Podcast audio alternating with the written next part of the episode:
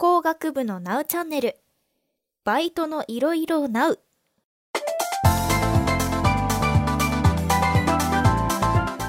皆さんこんにちは。工学部のナウチャンネル。通称ナウチャをお聞きくださりありがとうございます。お相手は東北大学工学部電気情報物理工学科3年の高瀬かなえです。よろしくお願いします。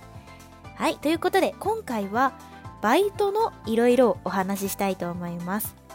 というのも私は飲食業をジムって言っていいのかな？事務作業みたいなのとあと塾講師とオンラインの家庭教師とアパレルを経験したことがあります。で今のところ辞めちゃったのは飲食業だけなんですけれど飲食もでも2年ちょい経験してたので結構いろいろ言えるかなと思うんですけれども、まあ、試してみて言えるのは、まあ、やってみないとわからないということです。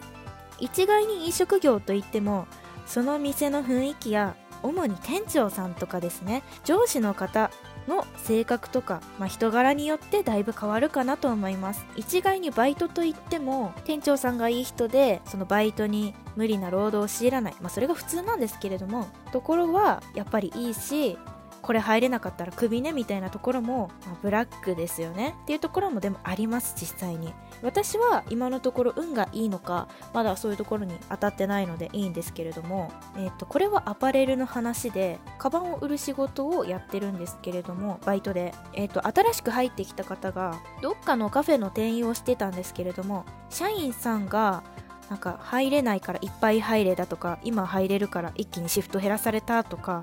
結構それが辛くて辞めてこっちに来たと話していました。やっぱりそういうところもあるんだなと思いました。同じ飲食店でも私はまあ私は居酒屋とかじゃなくて普通のチェーン店だったんですけれども私が働いていたところは結構直前にシフトを変えても、まあ、代わりがいればですけれど大丈夫でしたし、まあ、万が一病気になっちゃって休むなんてみんなしょうがないことそういうのを変わってくれたり結構よくしてくれました。シフトも自由結構比較的自由だったし、まあ、いついつまでに出さなきゃいけないっていうのはあるんですけれど仕事内容もそんなに無理を強いられることはなかったです。ということでやっぱり働いてみないと何でもわからないなと思いました。私が経験してないバイトの一つにコールセンターがあるんですけれども、えー、仙台では結構コールセンターも募集があります。コールセンターやってる友達もいるので話をやっぱり聞いてみるとやっぱりこれもいろいろあるとコールセンターと一概に言っても何でしょうクレーマーの電話を取る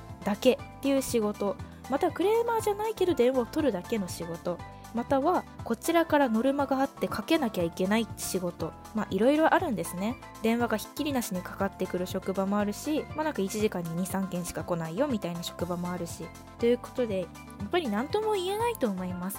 やってみて自分に合ってるか合ってないか。なのでコールセンターはメンタルが病むみたいに一概に言われがちですけれどやっぱ場所によるのかなと思います。別に病まないよって言ってる先輩もいました。でもやめた方がいいよって言ってる先輩もいました。まあ気になったらやってみてくださいという感じです。はい人任せになってしまって申し訳ないですが。であと私がやったことあるうちのオンライン家庭教師というのがあります。普通の家庭教師と何が違うのかというとやっぱりオンラインなので自宅から出なくていい。通勤時間かからない。というのは便利な点です。もちろん交通費も出ないんですけれど。で時給はいくらかっていうとオンラインの方が少し低いかなという感じはあります。が、えー、対面の家庭教師って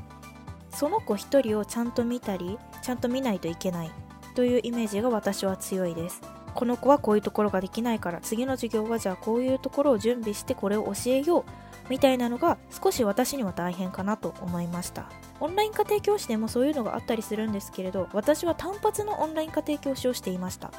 時給はほぼほぼ変わらないし、えーと、ずっと同じ子を見なくていいというのは授業の準備をする必要がほぼほぼないんですね。わからないところを教えてあげるだけ。まあ言ってみれば塾講師みたいなもんです。難関大の入試とかを担当している塾講師とかだとまたちょっと別だと思うんですけれど結構塾講師っていうと学校についていけない生徒たちを教えるっていうのがメインだったりするのでそうするとわからないところを教えるというので1コマ終わってしまったりします。なので塾講師とオンライン家庭教師は、まあ、私はあまり責任は取れないしそんなに教えられない。1人の子をずっと見るのは大変という方には向いているかもしれません。という感じです。塾講師は対面でやっていますがまあ決まった生徒を見ることが多いんですけれどもそれでもやっぱりわからないところを教えるのがメインなのでそこまで家庭教師ほどは対面の家庭教師ほどは大変じゃないのかなと思います。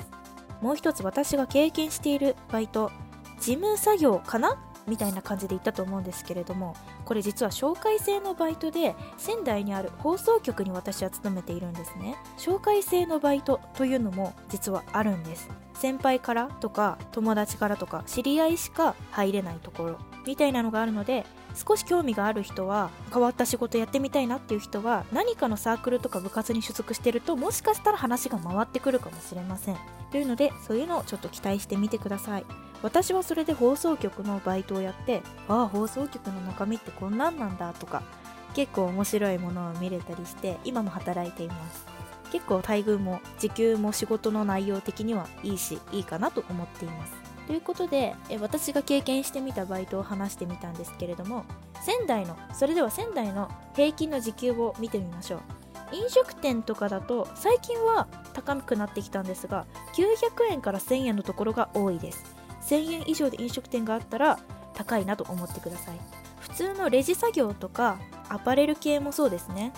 というのも相場はだいたい1000円前後です。これも1000円乗ったらそこそこいい方かなと思ってください。でコールセンターはだいたい1200円1200円前後のところが多いです。やっぱり人が集まらないんですかね。いい噂悪い噂流れているので。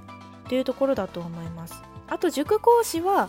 えー、1200円以上だったらいいかなと思ってください。1000円くらいだと少し低いかなという印象があります。と1コマが40分だったり1コマが90分だったり80分だったり1コマでいくら時給でいくら、えー、交通費が出るよ出ないよ休憩時間は給料が出るよ出ないよ塾講師は結構いろいろな条件があります。その塾はどういうふうにお給料を出すのか昇給制はあるのかとかいろいろ調べてみた上で選んでみるのがいいかなと思います。時給の相場はそんな感じになります。